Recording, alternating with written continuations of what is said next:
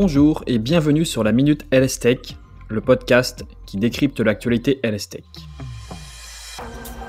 Ce podcast est produit en collaboration avec Digital Pharma Lab, une structure unique qui met en relation les startups santé du numérique avec les grands groupes pharmaceutiques et permet donc de les faire parler d'une même voix. De mon côté, je suis Meriadec Guignard, pharmacien, fondateur de Health Tech in Progress, agence de conseil stratégique santé, mais aussi créateur du podcast du même nom, Tech in Progress. Dans ce podcast, nous vous présenterons tous les jours des startups Health des personnalités de la santé, mais aussi l'actualité qui fait vibrer notre bel écosystème. Et évidemment, n'hésitez pas à partager le podcast et lui laisser 5 étoiles. Quand on travaille ensemble, les montagnes se transforment en or.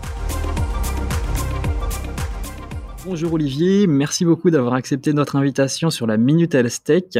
Et pour commencer cet épisode, est-ce que tu peux te présenter en quelques mots, présenter un petit peu ton parcours, ce que tu as fait avant d'en arriver à Octopies Oui, bonjour, euh, donc moi c'est Olivier Briac, euh, merci euh, pour cette invitation. Eh bien écoute, je suis ravi de participer à cette présentation. Pour nous, c'est une opportunité de nous faire connaître. Et donc, euh, avant, moi, j'ai travaillé dans l'industrie et aujourd'hui, on, attaque un, enjeu euh, de société qui est la question du partage des données. Ça, c'est une grosse question, c'est vraiment extrêmement d'actualité. Donc, est-ce que tu peux nous présenter, nous faire l'exercice typique de l'entrepreneur, le pitch de Octopies Alors oui, en fait, nous, on adresse un enjeu qui est l'enjeu du partage de données. on pense que c'est vraiment un enjeu fondamental, notamment dans la santé on a développé une technologie qui permet de partager sans dévoiler et donc d'exploiter de façon euh, éthique. En fait, dans, la donnée, il y a deux types d'usages. Un usage personnel, euh, qui est lié euh, bah, dans la santé aux soins et qui est encadré par le RGPD. Et donc, on voit bien aujourd'hui que le RGPD protège les individus, mais que malheureusement, l'actualité se charge de nous le rappeler, elle n'empêche pas les fuites de données.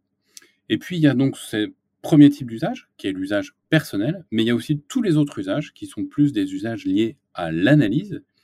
Et euh, eh bien en fait, pour tous ces usages, il n'y a plus aucune justification de faire prendre un risque de réidentification à des individus.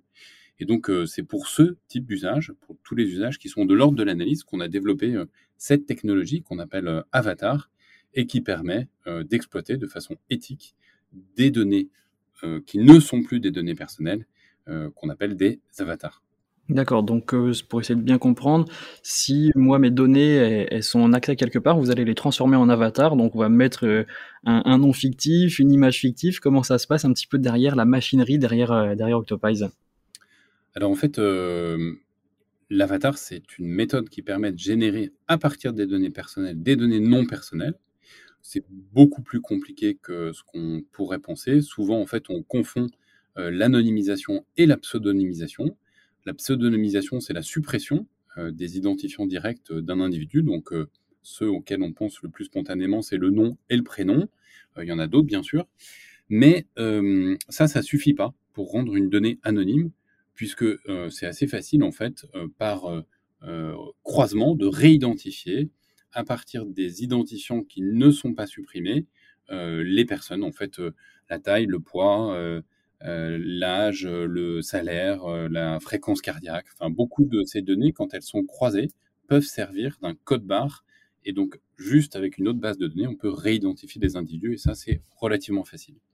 Alors ça, c'est la pseudonymisation. On croit souvent être de l'anonymisation, mais on voit bien que c'est euh, une protection, mais c'est pas une garantie. Et l'anonymisation sont toutes les techniques qui vont permettre de rendre impossible la réidentification d'un individu. Donc nous, dans ce cas, en fait, ce qu'on fait, c'est qu'on prend des données et on évidemment supprime tous les euh, euh, identifiants directs et on modifie aussi euh, les attributs qui sont indirectement identifiants de, avec deux objectifs. Le premier, c'est d'empêcher la réidentification et le second, bien sûr, c'est de maintenir l'intérêt statistique qui est dans, dans les données. D'accord. Donc j'ai vu en préparant en préparant l'épisode justement que pour maintenir entre guillemets l'intérêt statistique, vous aviez pris des études et vous avez essayé de les reproduire avec vos données euh, donc euh, avatarisées. Est-ce que tu peux nous expliquer un petit peu comment ça a fonctionné, justement les résultats que vous avez obtenus par rapport à ça? Bien, en fait, euh, l'enjeu, le, postulat, c'est un postulat de sécurité. le, premier enjeu, c'est comment on va gérer et prouver finalement cette sécurité. Donc il y a trois critères qui ont été déterminés par le, le G29 qui s'appelle l'individualisation, la corrélation et l'inférence. Donc notre méthode permet de répondre à ces trois critères. Mais en effet, tu as raison, euh, même si le postulat est un postulat de sécurité, la finalité, c'est bien l'utilité. Et donc, euh, rien de plus efficace que de pouvoir faire des analyses sur une base de données personnelles et de reproduire cette même analyse sur des avatars et donc de comparer les résultats. Et donc, on, a maintenant aujourd'hui plusieurs cas d'usage qui nous permettent de prouver que les données qu'on avait euh, personnelles au départ permettent d'avoir les mêmes conclusions que sur la base de données avatarisées. Donc, euh, en fait, ce qu'on fait, c'est qu'on compare les résultats sur les données personnelles et sur les avatars.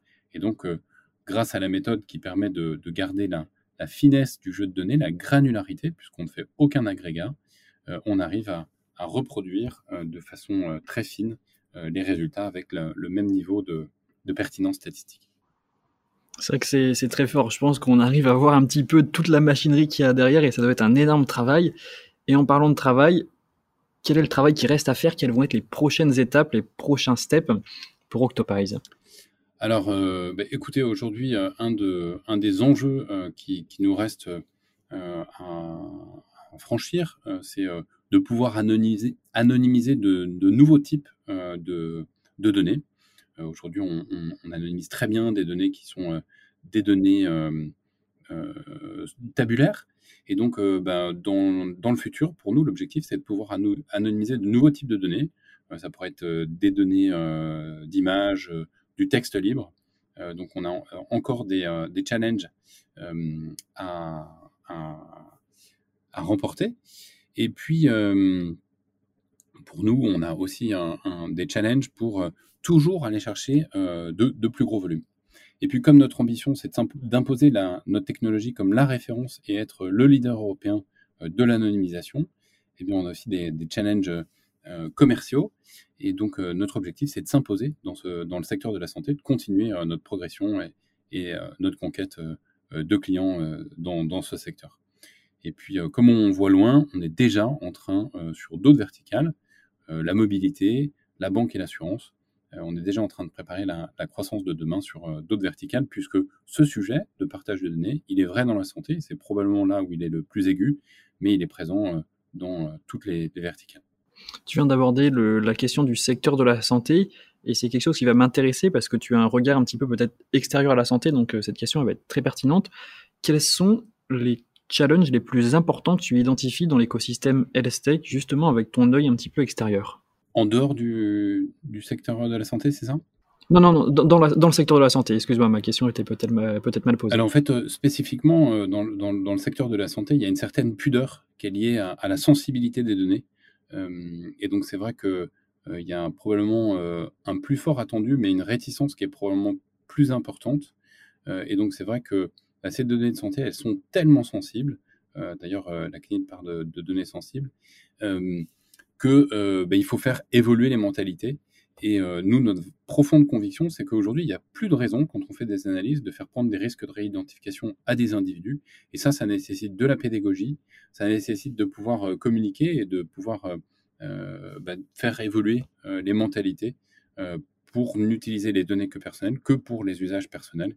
Et pour tous les autres usages, quand il s'agit de faire euh, du partage de données, de, de rendre accessibles des bases de données pour favoriser l'innovation, euh, d'envoyer des données euh, en dehors de l'Union européenne, eh bien, il faut favoriser des méthodes d'anonymisation qui vont empêcher les fuites de données. Et c'est vraiment le challenge avec Octopize et notre technologie d'avatar qu'on veut embrasser.